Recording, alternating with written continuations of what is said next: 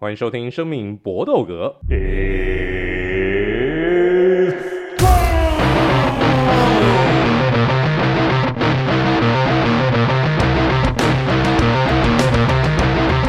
个 podcast 专注在 UFC 和综合格斗上面。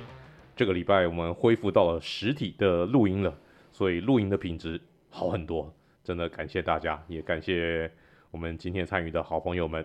能够亲自来到我们这个实体空间来一起参与录音。那首先就是最近人生达到新高峰的 Eric。Hello，各位朋友，大家好。诶，达到一个什么样的一个生涯年呢？生涯年，体体重的生涯年。哇塞！你敢不敢讲把你的体重讲出来？不用啦，这个没有什么好公布的，真的太太惊人，对，太羞耻了。嗯。那你现在目目目标多少？目标减减减几趴？呃，我中期的目标是想要减到减二十公斤，减二十公斤，嗯，很硬诶、欸。对啊，对啊，对啊。那你的体脂打算要减到什么程度？体脂哦，体脂减到差不多十五趴吧。十五？嗯嗯。那 Vince，你觉得可能吗？我觉得真的很硬啦，就是十五是我可能要断食一周之后的状态，差不多十五趴。就是对，可是我也是差不多，就是他讲的减二十公斤的差不多的状态一样，所以其实真的是，嗯、我觉得练都不是问题啊，吃都是问题啊。就是我们、嗯、就因为我们对美食都是有追求，所以其实吃是真的硬，真的。真的，我相信有在做这个重训或者任何有在从事比较严肃的一个运动的朋友都知道，是这个练三分吃七分啊。这个要减重的时候，那个吃真的太重要太重要，那个而且吃。太痛苦，太痛苦了！你必须要吃得对，还要吃得好，还要吃得多。呃，减重千万不是你以为吃得少你就能减重，你要吃得对，要吃得，诶，你还要练得够多，然后吃得够多，你才有办法调整成你想要的一个这种。体态 every 加油，我们帮你打气，找你出去喝酒。这是这是哪门子打？这是在哪门？这是公然羞嗨，这是在下赛嘛？对对对，嘴巴上支持，但是他妈找你喝酒，看直接灌回来，哇操！回去一个月的体脂就全部喷回来的，笑死。好，那 Vince 刚刚已经这个出现过了，最近也是很幸福啊。很幸福了，很幸福。大家听得出，各位听我们节目的兄弟，我相信一定是兄弟比较多。我们这次把懒趴捏住，哦，然后昨天是那个嘛，情人节嘛，然后我另一半也是跟我说啊，你不用做一点表示，然后我就不爽，我就跟他说干，明天就是礼拜二，哪有什么情人节，什么七夕和白色，看一下光棍节要庆祝，我生日要庆祝，你生日要庆祝，你老母嘞，这怎么这么多节要庆祝？我干，我说这是商人发明出来玩意儿，我们不要相信这种东西，但是。对，概念后来还是被抓去庆祝这样，所以其实真的是辛苦了，大家兄弟们，大家很幸福，要捏住，好不好？真的，男人简单吗？真的很难呐、啊。没女朋友的时候，万谈哦，怎么一个人孤单寂寞觉得冷？有女朋友的时候，又觉得压力很大。这个这个跟女生的一个相处绝对不简单，非常非常的困难。好，这个反正各位兄弟们，好，大家就就就相忍为国。非常辛苦。那现在我们两位，这个我当然自己已经结婚了，但两位好朋友现在也都在这个进入到人生的这个下一个关卡。那就两位兄弟们，你们都加油！各位兄弟们，你们自己也也好自为之了。来，我们开始今天的主题。那这一集呢，是因为最近本人呢有点这个忙啊，所以我们这两集的一个节目呢，都是委请 Ari 来出题目。那我们第一个题目，Ari 出的就是软糖 Sugar O'Malley。上一场比赛意外的还是还是不意外？我不知道有没有大家有没有朋友是认为 Sugar 一定赢的，靠着爸爸的爱。总之呢，我们是三个人都猜错了。那 Sugar O'Malley 他下这个打败了 Sterling 成为 UFC 的冠军之后，下一个可能的对手会是谁呢？我相信现在爸爸一定是满心期待、满心欢喜的，一定要挑一个让 Sugar 可以舒舒服服打的的对手吧。看起来应该是这个样子。Ari，你觉得他接下来的对手会是谁？我觉得，呃，Sugar 自己本人是很没自信、没给我小，就是校正 c h 因为他之前有一次比赛，就是跟 Chito 在打，自己在那边弹弹弹，弹到脚受伤，然后输给输给他嘛。他应该就是想要报之前活该的一箭之仇。可是我自己个人是认为，以排名跟近期战绩来看，比较合理的对手应该是 Corey Sanhagen 跟。Marat Dasturidian 挑一个来打，不过看到大拿爸爸对软糖的爱跟呵护，我自己觉得打瞿头是非常有可能的，因为刚好两个人都是同样都在二九二出赛，就是整个停赛的频率什么都还控制的蛮好。刚才提到两位选手 Marad 最近有点伤势，而且以前就是整个本如果不是他坚持说不打同门师兄弟 Sterling，其实早就应该是轮到他了。那 Sandhagen 呃也才在前一两个比赛的 Final 八月五号才刚打完，对，才刚打完，所以所以这样看一看的话，应该我觉得瞿头是蛮有可能排上去。我我自己觉得就是除了我本来是觉得去除了瞿头之外，我觉得还蛮有可能会打的人。可能会是诶、欸，哦没有，就是瞿头。我也觉得大拿会放这场比赛给他打了，就是干。我老实说，我觉得大拿都不觉得他会赢啦，就是这真的他妈有点出乎意料啦。就是我觉得大拿很爱他，可是没有想到这么快就找到 Conor McGregor 的接班人的那种感觉，就是他妈的就我干你要挖到石油啦这种感觉，就没有想到你会赢。那所以其实我现在我觉得现在这个量级也有一点点。混战，因为你你目前大多数排名内的选手都最近或者是在半年之内才刚打完比赛，我觉得不可不可不太可能这么快就排。对，那我觉得有可能去排一个软的，让他来一场复仇之战嘛，或是帅的。对，然后帅完之后再把排名的，我觉得就是前五名，除了 Sterling 以外的前五名拉出来，然后谁出来跟他打，我觉得比较有可能的状态会是这样。的确啊，而且在安排这个七头 Malon Vera 去跟这个软糖打。有一个非常正当的名目，那就是 Sugar 生涯就只输过一场比赛，就是输给 Chito Vera，就是输给 Malon Vera。所以你说这个理由排的好不好？超好的啦！这个怎么样？这个真的就是一切都不违法，绿能一切都不违法，绝对都不违法，没有一项违法的。但是，但是你看得过去吗？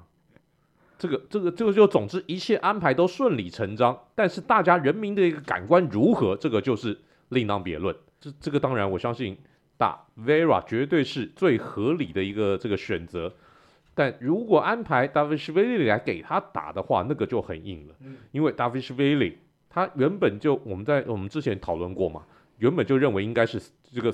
挑战 Sterling 的一个人选，但是同门师兄弟，所以他选择不挑战。嗯、我他他原本打算是等到 Sterling 升量级上去以后，再来挑战这条冠军腰带。就现在 Sterling 刚好被打掉了，太好了！我帮师兄报仇，师弟出马帮师兄报仇，这个戏码太好了。但有一个最大的一个障碍就是爸爸，因为 Dvalishvili 太硬了，Dvalishvili 打下去的话，Sugar 不一定能赢啊。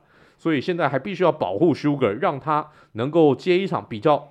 稳当的一个胜利，所以我也觉得这个打 Marlon Vera 是一个相对合理许多的这个选择。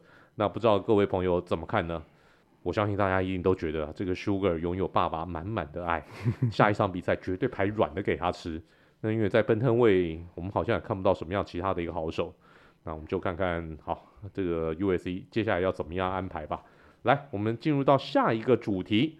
就是最近才刚刚打完，应该说不是刚刚打完，事实上是刚刚播完的《Ultimate Fighter》第三十一季。因为打是早就打完了，只是呢，因为这个实境秀，所以呢，必须要是在打完以后，在整个节目录完以后，然后呢，再来剪辑播出。嗯，他没有，他这次决赛好像是放在二九二的前面一起打的，在在前赛那边打这样子。没有，他们真的是早就打完了，是打完。对，哦，嗯，只是当天一起播吗？只是当天一起播而已。OK，嗯。嗯因为这个 以我对这个这个 Ultimate Fighter 他们制作的一个习性，他们绝对不可能冒险让这个节目让让这个节目开天窗的。嗯因为如果说你那实际那天打的话，很有可能会开天窗。万一有任何的一个差池的话，不可以啊！这个是有签签有签合约的啊，这个要这个那个那个东西你要准准时 on air 的啊，你没有办法找到人临时替补啊，临时顶替的话，这个这个这个就不合就不合奥特曼 Fighter 的一个规则啦。所以。奥特曼 Fighter 第三好，总之第三十一季呢，原本奥特曼 Fighter 的最后的一个惯例，通常都是两边的这个总教练要在奥特曼 Fighter Finale 的那场比赛来担任最后压轴的一个戏码，但只是现在 Conor 没办法出赛，Michael Chandler 就只能晾在那边，然后 Conor 还说这个东这个这个完全就像渣男一样的一个行为，东沾一个西沾一个，这这边说哎我好喜欢你哦，我要跟你，打，那边也说。你看，你看起来好漂亮哦！我要摸你一下，结果变成 Michael Chandler，这个左右不是这个这个等于等于说这个被晾在家里面的正室一样，这个左右不是人呢。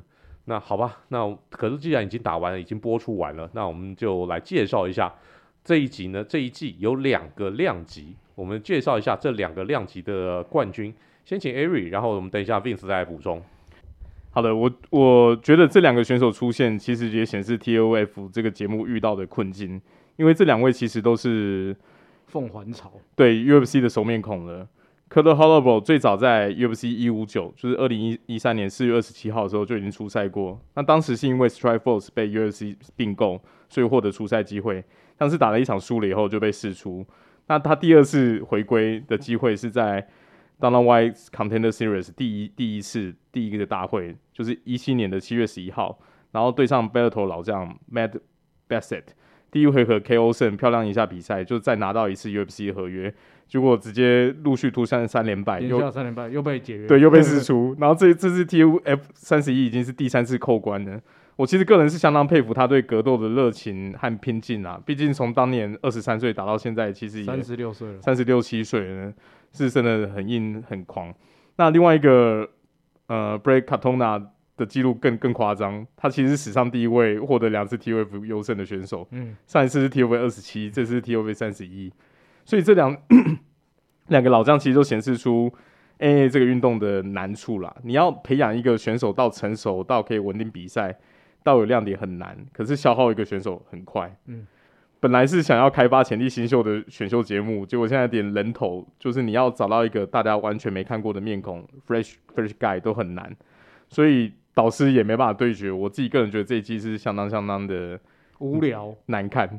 就是雷声大雨点小啦，毕竟当初炒的时候，两个导师的量级是很有声势的，可是无奈康乐连最基本的 USADA 都过不去，对，连回他现在还不是说有过没过，他连固定做药检回到药检池都没办法，你就知道这个真的是无奈。我觉得我觉得白大拿还是干在心里，可是桃龙 C 轮啊，就只能硬弄啊。不过就导致这整季其实我觉得节目下来你。几集，因为我自己有买 Five Pass，就偶尔看一下，我就觉得比较 non chemistry，就是没有什么火花，真的就觉 觉得很像大家都在走个过场那种感觉，我觉得蛮可惜的。因为过往 T F 其实 highlight 时刻是很多的，可是现在竟然也变这样子，觉得而且以往是真的有找出从里面淘宝出一些好的选手啊。对啊，对啊。然后像这一次这两个这这两个冠军，嗯，给人家感觉就是啊，但是我们可以说。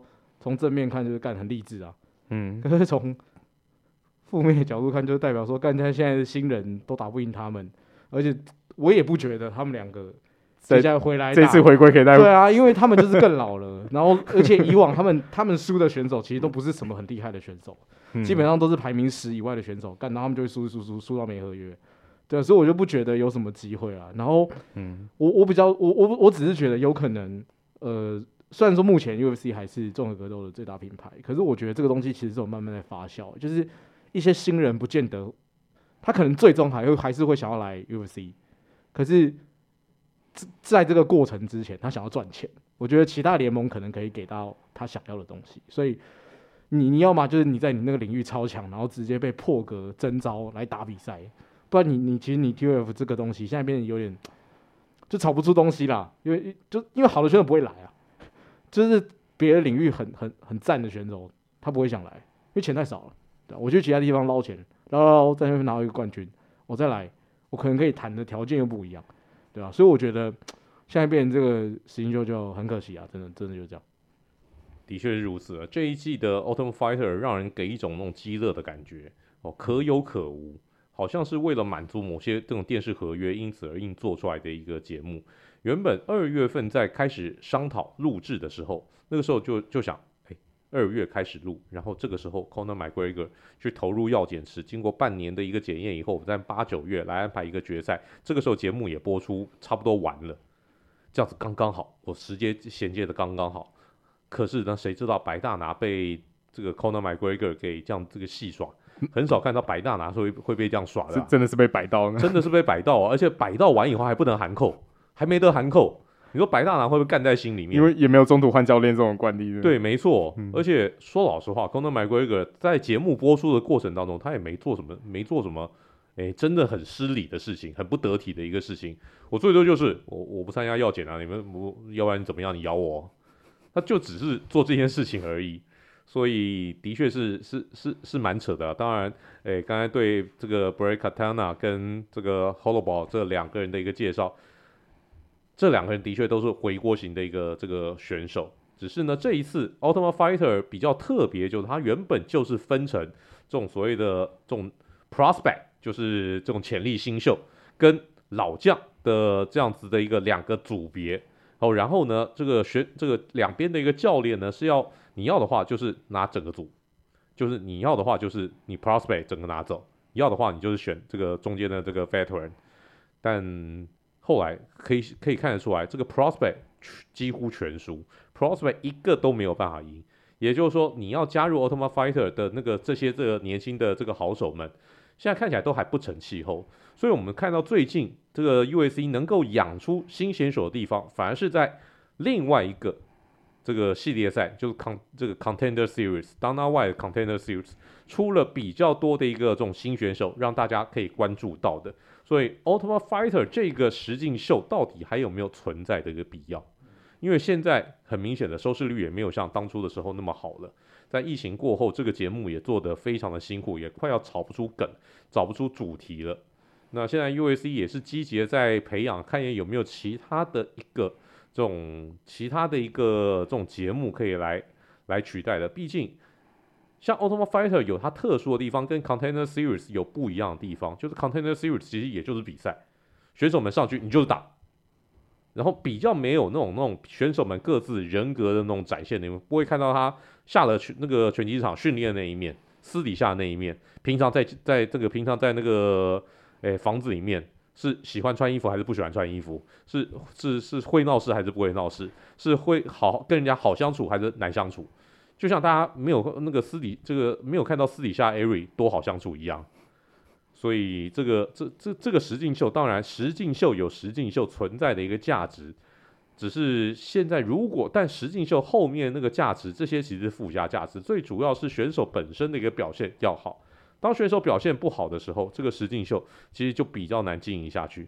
就像我们看到什么那种呃中国好声音啊，如果选手们出来，这个这个唱的超难听，你付钱也没用啊。对，大家都听得出来，大家又不是骂白痴，又不是又不是，聋子，整天都觉得说，哎，唱的很好的，为什么在某个地方就被淘汰？的确是，嗯、这个哎，为什么唱这个明明唱的那么好，导师都不转，狙狙一下第来一次就狙掉。对，没错。所以啦，那个 Ultimate Fighter 这个节目未来如何？我是觉得可能这个节目快要走到尽头了。那不用担心，不用替 UFC 担心，UFC 自己比你还担心哦。他们一定会找到新的方法来 fill 这个这个 fill 这种这种这种 vacuum 这种这种这种空缺这种 void 一定会被填补起来的。大家不用担心。来，我们讨论下一个主题，就是下个礼拜即将要举行。新加坡大赛了，那这一次挂头牌的是 Max Holloway，要再度出赛了，对上的是韩国僵尸郑赞成，这个会不会是郑赞成在 UFC 的最后一场比赛？韩国僵尸也贡献了不少的 highlight 啊！哎，Avery 出题的时候你是写高光时刻嘛？对不对？对啊，对啊。对不起，这个我个人对语言有点有点这个执着，嗯，我坚持不讲高光，没问题啊，highlight 就 highlight。呃，那个我宁可那个用很那种浅显的那种说啊，highlight 那样子，就像大家那个，如果你写那个 Gaethje 的那个 highlight，就就那个样子，这个生涯或者说生涯的一个精彩时刻。嗯，这哎、欸，这个我我岔开一些题外话，嗯、这个就有些这点我对于这种语这个词汇我有点坚持，像对岸传来的一些字，我我我其实是很很很反感的，我觉得打死不讲片花。嗯，我打死不讲视频。片花，片花是片段吧？花絮吗？花絮哦，片花，视频就影片嘛。然后片花是不是比较类似 clip？片花应该比较偏向 trailer 这样子一个东西。trailer clip 对，trailer 或者 preview，嗯嗯，这样这样这样子一个东西。预告，对，预告。嗯，然后视这这个视频大家都知道嘛？就 video。对，然后或者立马，我我不讲立马，因为我们、嗯、我们自己我们自己有我们自己的传统啊，我们讲马上啊，嗯、我马上来啊，嗯、为什么我要讲立马来？嗯，哎、欸，立马不是立刻马上的缩写吗？不是吗？可是真的的确不是台湾人习惯的用法哦。嗯、那我可能是因为我在大陆工作之后我被玷污到，所以其实我是会用立马的，妈的 之类的 同同化。其实不过当然我我可以理解这样的一个趋势，因为两岸的一个语言一定是强势的语言去压倒这个弱势的一个语言。现在毫毫无疑问的，当然他们的文化就是比较强势，的确比台湾的文化强势。嗯因为我们台湾语台湾的文化曾经强势过，那个时候是我们的语言在做文化跨足到对，在跨足到对岸去，嗯、去影响对岸。嗯、现在变成对岸的一个语言强势过我们，来影响我们。这个我觉得，这个我我我可以理解，但不表示我必须要接受。我用词呢，一定还是用我们传统的一些语汇，所以这点 Avery 比较抱歉一点啦。来，嗯、我们就继续来讨论。这个郑赞成，那到底郑赞成这会不会是他在 USC 的最后一战呢？还有，那他生涯有哪些 highlight 呢？我们先请 Vince 来来讲一下你对韩国将士的看法。呃，其实我记得我们在某一集在介绍亚洲选手的时候，我们就已经有介绍过郑赞成了。我那时候就说，其实他就是有史以来最佳的亚洲的最佳男性选手，这是毫无疑问的嘛。因为女生不用讲，我们现在有现在当代的张伟丽，但是。郑赞成最可惜的就是他把他的巅峰时期被南韩偷走了，因为他妈他回去当兵了。然后这一当兵，他就直接当掉四年的兵，他直接消失在联盟之间。他在那场比赛，他打赢他，他打赢那个呃，他打输 Jose Aldo 之后，他就整整休了四年。二零一三年输掉之后，在二零一七年的时候，他再重新回来打比赛。大家都知道，尤其是职业运动，甚至是这种所谓的。积极运动，这四年其实就是他的巅峰了。其实他回来之后，他的状态就已经，嗯、当然也都就其实有大不如前啊，就是有点像是他就是还是会赢个赢个一场，然后输个两场，或者赢个两场输个一场。可是你就已经很明显感觉得出来，他因为他在打输奥斗那一场之前，他是打赢现在我们普遍认为轻量级最好的力气选手之一的 Dustin Poirier，他是曾经把 Poirier 收掉的人，所以其实，嗯、在讲到他的时候，是真的会有很多的可惜。他的生涯，大家会觉得哦，会都听他是韩国僵尸，是不外乎是因为他很耐打嘛。可是他在耐打之前，他其实是他的哦地板技术啊，或是呃力技水准其实都不差。可是他唯一输给谁，就是输给兵役问题。而且没有想到这一个去世四年，我觉得你是一年都还好，可是四年就真的什么都没有了。然后我我自己是比较倾向这场比赛打完，我觉得他会退休啦，因为。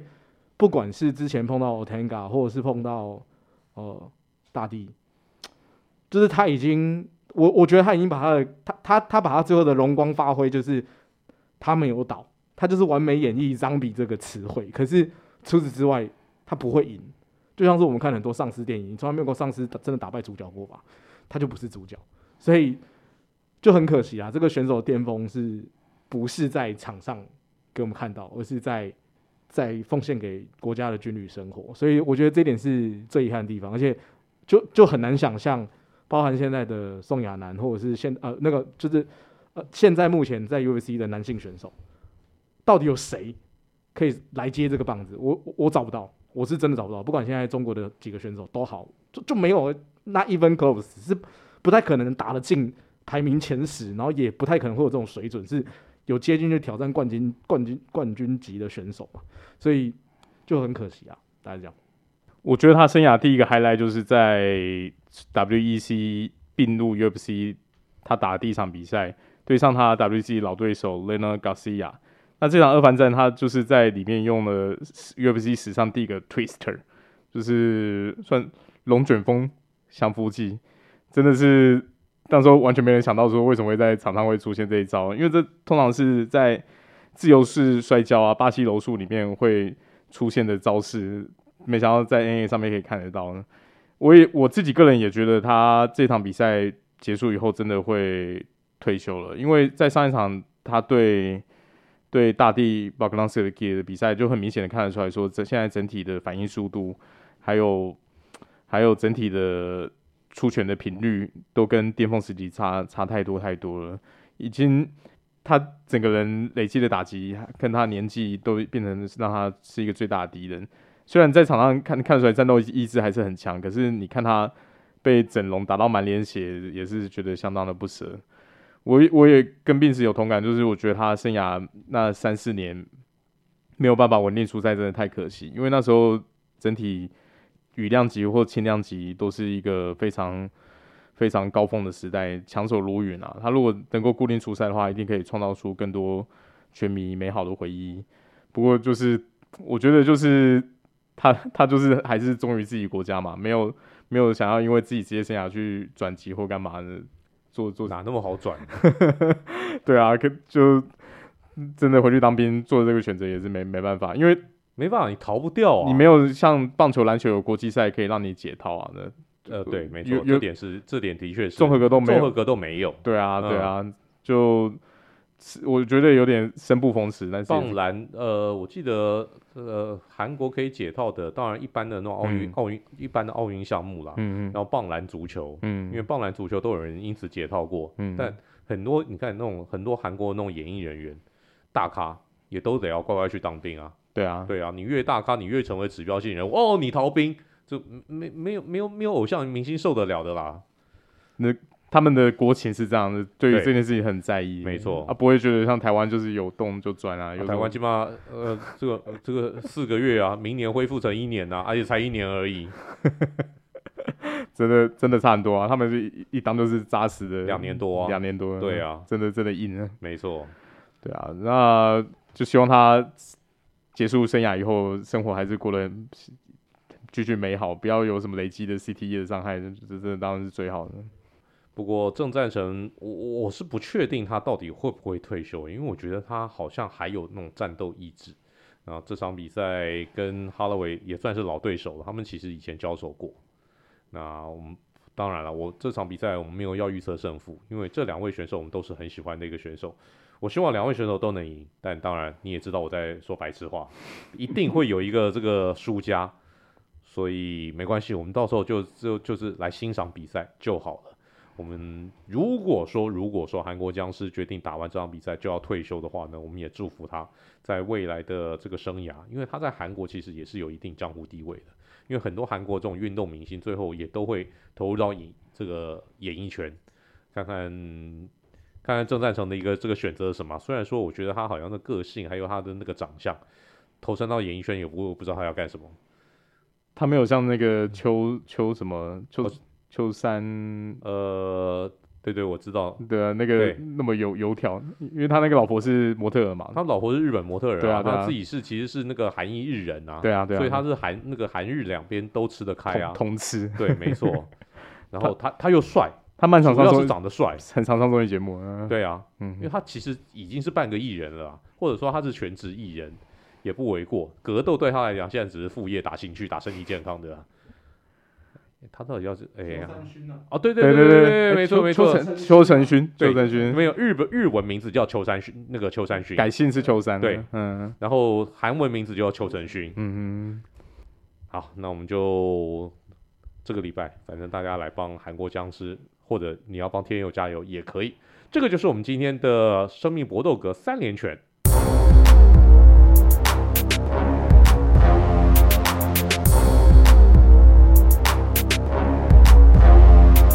那因为这一次，Max Holloway 跟韩国僵尸的一个比赛是在新加坡来举行。新加坡也是亚洲的格斗重镇之一。那我们来回顾一下，在历史上面新加坡有过哪些大赛的？那这题是 Ari 出的，我们先请 Ari 你来回答。好的，我自己印象深刻的比赛，想要提个两场。那当然，第一场想要提的就是最近期在二零二二年的六月十二号打的 UFC 二七五。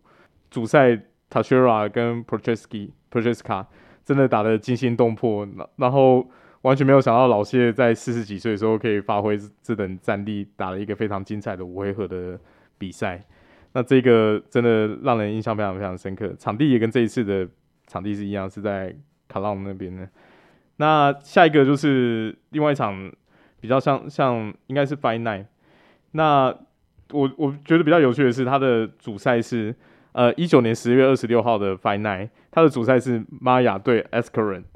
你看我们已经多久没有看到主赛是两个以柔术为基底的地板型选手摆在主赛上面来打？这种卡是基本上在我觉得在这两三年也算是几乎看不到，全部都是利基卡或者其他的新的选手。所以这场比赛其实也是蛮精彩的一场，很你你看那个比赛，你会觉得好像在看 grappling match 那种感觉，整个都在两个就在地板击来击去，然后互相争夺相互把位。那最后当然玛雅这个柔术大师还是技高一筹，可是我觉得整体比赛的品质是还蛮蛮精彩的。那也是缅怀一下，就是觉得已经很久没看到有机会看到这种卡池出现了。这是我算新加坡大举举办的大会印象比较深刻的两场。我要补充，其实也是二七五那一场，欸，就是除了我，我觉得那场比赛很好玩，因为除了老谢证明自己，他蛰伏了这么，就是沉潜了这么多年，然后然后还可以把自己打回来之外，我觉得是因为他把怪鸟打到怪鸟几乎觉得他自己会赢不了，所以怪鸟才会。拒绝接接下来的比赛，我觉得怪鸟是那种他比较像是舞痴的样子。我觉得他自己有发现他自己状态不好，或者他发现他自己可能技术上面有什么缺点，所以他可能要回去练功。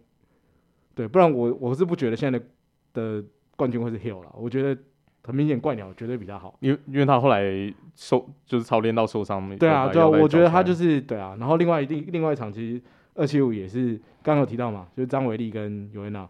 他把尤恩娜直接打到退休，干，真他妈有够帅。对，虽然说我们在讲这场比赛的时候，我们更多是会觉得啊，尤恩娜退球很可惜，毕竟她以前也是妈的女一代女王啊。可是就是她就是被张伟丽打到，真的是老实说，真的是没有话讲啦。就是他两场碰到张伟丽，他真的都是张伟丽都已经展现出他超级的宰制力，然后就是对。就是这样比赛看完，就真的觉得，嗯，有人是该退休了。只是，只是我不知道，我每次看到选手要去把那个拳套放在边边的时候，我都觉得很唏嘘，哎，就是干，然后就就好像你你看到一个熟人，然后就就他好像要搬家了或者是什么，你之后再也看不到他，所以就是有一点点有一点难过。然后你又会觉得干那样女子量级又。没有什么好选手，fuck，就是完蛋了。尤安娜如果跟他差距已经这么大，那谁其他人怎么办？对吧、啊？然后我就觉得啊，其实这这算是我对新加坡大赛最有印象的两场比赛。这样。好，二七五，我们看到了尤安娜在新加坡宣布要退休。其实刚才 Ari 所讲到 Ben Askren 那场比赛，也是 Ben Askren 的这个告别作。他也也在输了那场比赛以后，他的这个生涯其实相当有趣。他其实。当初在 ONE，他是从新加坡的这个格斗联盟 ONE，然后后来因为这个借由交易，这是 UFC 跟 ONE 历史上面做的，如果不是唯一一次的话，应该也是极少数极少数的一这个一次交易。Askren 他从 ONE 来到 UFC，因为他早就应该进 UFC，但是后来因为某些合约上的一个问题，所以他选择去投入 ONE，所以他来到那然后 Askren 来到 US 以后第一场比赛。先漂亮的打败 Robbie Lawler，那个时候大家哇、哦，这个是真货哦。然后第二场比赛马上就安排他跟 Masvidal 来了场 BNF 的这个战役。好，那场比赛就我们就不用再多讲了。接下来再跟 Demian Maia 那场比赛，大家觉得哎，两个柔术底的 Askren 稍微年轻一点，柔术你的柔术的底子应该不输给柔术大师 Maia 吧？你也是柔术这么厉害的一个选手。结果呢，在这场 Grappling 的类似的这个类 Grappling 的一个比赛呢，Askren 输了，从此了无生趣，跑去，然后后来这是他最后一场正式的格斗赛，接下来就大家就知道去被小丑 Jack Paul 给教训一番。所以好，就我们看到那个他在这个他在新加坡跟 UFC 告别，这边其实也是他在生涯应该说他格斗生涯当中最辉煌的一个地方。因为 ONE 的大本营就是在新加坡。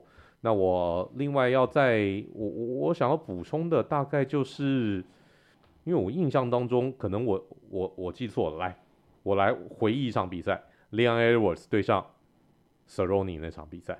嗯，是啊，没错，是是那场比赛是 Leon Edwards 大概是成名之作，因为那个时候 Leon Edwards 是一个刚崛起来自英国的这个选手。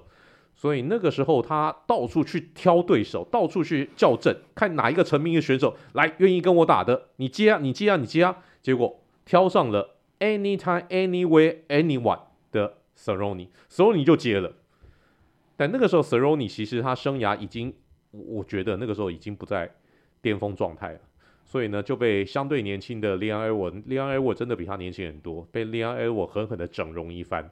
虽然说最后 Cerrone 还是撑到了最后，但 Leon Edwards 赢得毫无话讲。那我觉得那是也是 Cerrone 生涯开始走下坡的一个这个这个征兆啊。那另外还有还有我个个个人呢很喜欢的一个选手 Holly Hol，他生涯的一个 highlight 当然就是一脚打到这个 Ronda Rousey 那一场比赛。但是他打倒 Ronda Rousey 以后，他记不记得他吞下三连败，连输三场比赛？然后他后来生涯的一个这种这个这个 rebound 的那一个反转点，就是在新加坡。他用一个左脚的一个高扫，很类似他扫倒 Ronda Rousey 的那一脚，扫倒了巴西好手 c o h i a。那场比赛呢，让 Holly Holm 的一个生涯又重新立足。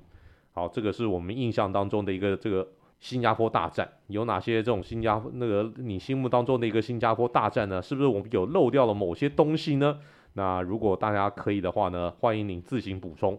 这个就是我们今天的 UFC 小尝试。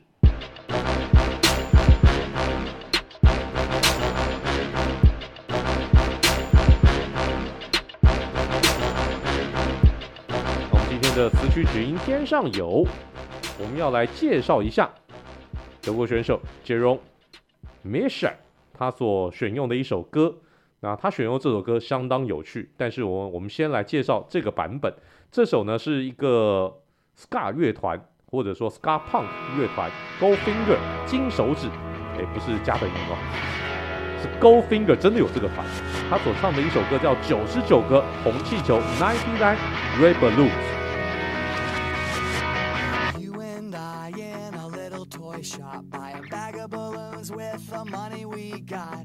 set them free at the break of dawn. Till one by one, they were gone. Back at base, bugs in the software. Flash the message, something's out there. Floating in the summer sky. 99 red balloons go by.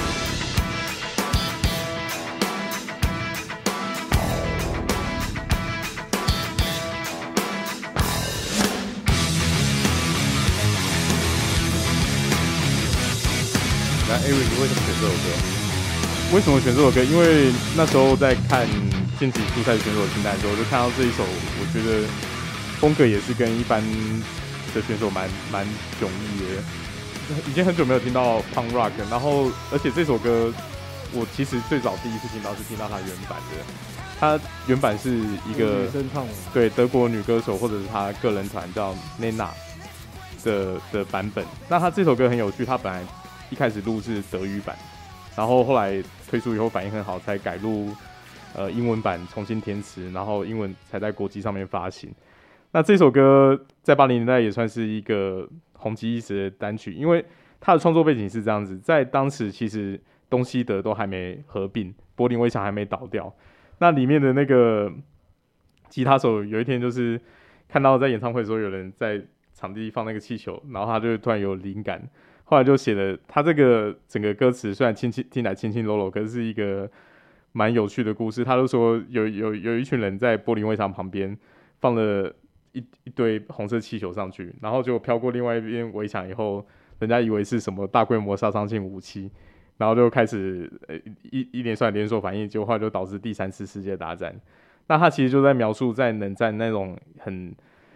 草木皆兵啊，然后很压抑的情境下面，你你不管什么做什么事情，或者是生活的人，如果有什么样的梦想或理想，常常都会被过度解读，然后导致说就是怎么讲，有可能会在就是在那个环境底下，其实是是没有没有什么有有其他梦想的权利，然后就是后来也被引申当做一个反战的歌曲，也反反对冷战，然后反对。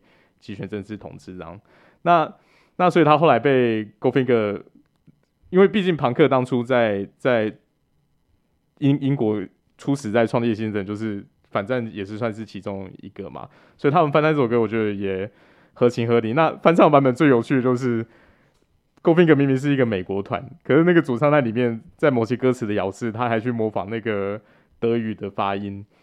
就是我觉得觉得说他们的确是有想要去致敬那个乐团，然后致敬这一个经典歌曲。那其实，在当两千年初期的时候，很多 pun rock 团或者是 new metal 团都很很常去 cover 其他团的歌曲嘛，比如说 Limp Bizkit 第一首同的单曲就是 George Michael 的 Fast，然后有一团叫 Alien Ant Farm 外星蚂蚁呃养殖场的的成名单曲就是用那个翻唱 Michael Jackson Smooth Criminal 把它改成金属版，那所以在当年其实很多八零年代的经典歌曲是一直都被被很多摇滚团啊、金金金金属团拿出来翻玩，那那这个翻唱版本，我觉得以我自己个人来说，是觉得算很有诚意，而且也符合他们自己团的风格，就是做做的的确算有到位。当可是当然原唱是很难取代，因为 Nena 那个嗓音是很很清亮、很清甜的，而且他的你如果没有去阅读他的歌词或者看他过往的故事，因为他后来还有甚至还有出。有点像是 disco 版本的 mix，你会觉得哎、好像就是一个轻快的舞曲。可是你去了解它的歌词内容以后，发现其实背后背后背后的含义是还蛮深层的，就推荐给大家听听看。我是觉得这首歌就是跟刚刚 Eric 讲一样，因为我没有听过这首歌啊，所以是一直到这一次呃我们分享我们才知道。然后听我是觉得曲风跟歌词是很适合拿来当出场乐，而且其实就蛮适合拿来。深蹲的时候用，我已经把它加入我那个健身的播放清单之中。对，嗯、大概就这样。这首歌原名叫做《Ninety Nine Luftballons》，这个就是德文的意思。那那个时候，其实在我小时候，我们听西洋歌曲，主要是我开始听西洋音乐，主要是余光先生的介绍。他那时候介绍很多那种西洋流行歌曲，Billboard One Hundred。那也曾经过介绍过这首歌，而且呢，那个时候他介绍直接是德语版。就因为 Nana 嘛，刚开始唱的时候就是德语版，还没有还没有国际版。那时候那个国际版英文版还没有出。嗯，那 Nana 呢也比较像是 One Hit Wonder，起码对于那种这种我们非德国的一个听众来讲，就只知道他这首歌。那个时候听的的确是，诶，德文谁听得懂？英文都听不大懂了，还听德文嘞？也，但就是这个旋律朗朗朗上口，你听几遍就你就洗脑了。你就很容易能够 ninety nine，就就你你你你就能够你就能够唱得上来。那只是，当然这首歌是我们那个年代的这个经典名曲，但 Goldfinger 去翻唱，你说他刻意要用德那个德国口音，我觉得他可以，他可以的话，他学得会的话，他整首歌都用德文唱的。只是呢，拍谢德文真的很难，学不会啊，所以只能就勉强啊。好，那那稍稍微致敬一下。对，没错，我不会讲英文没关系，我会讲洋泾浜。哦，这样也可以啊。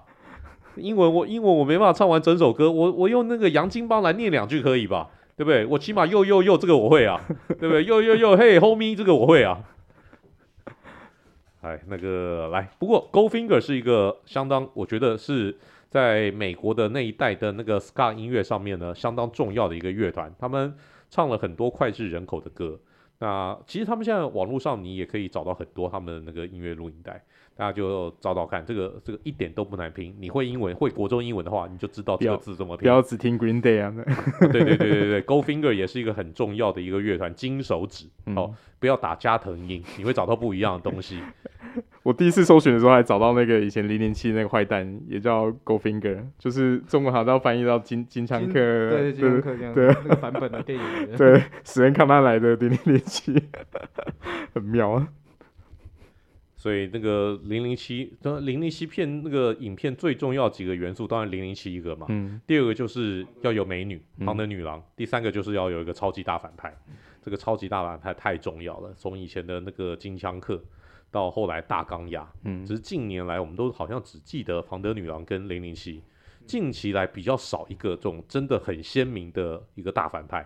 我是觉得近期来这个庞德电影比较可惜的地方。好，我们岔题了，来。我们到了说再见的时候了，Eric，See you next time，Vince，大家拜拜，Goodbye and good night。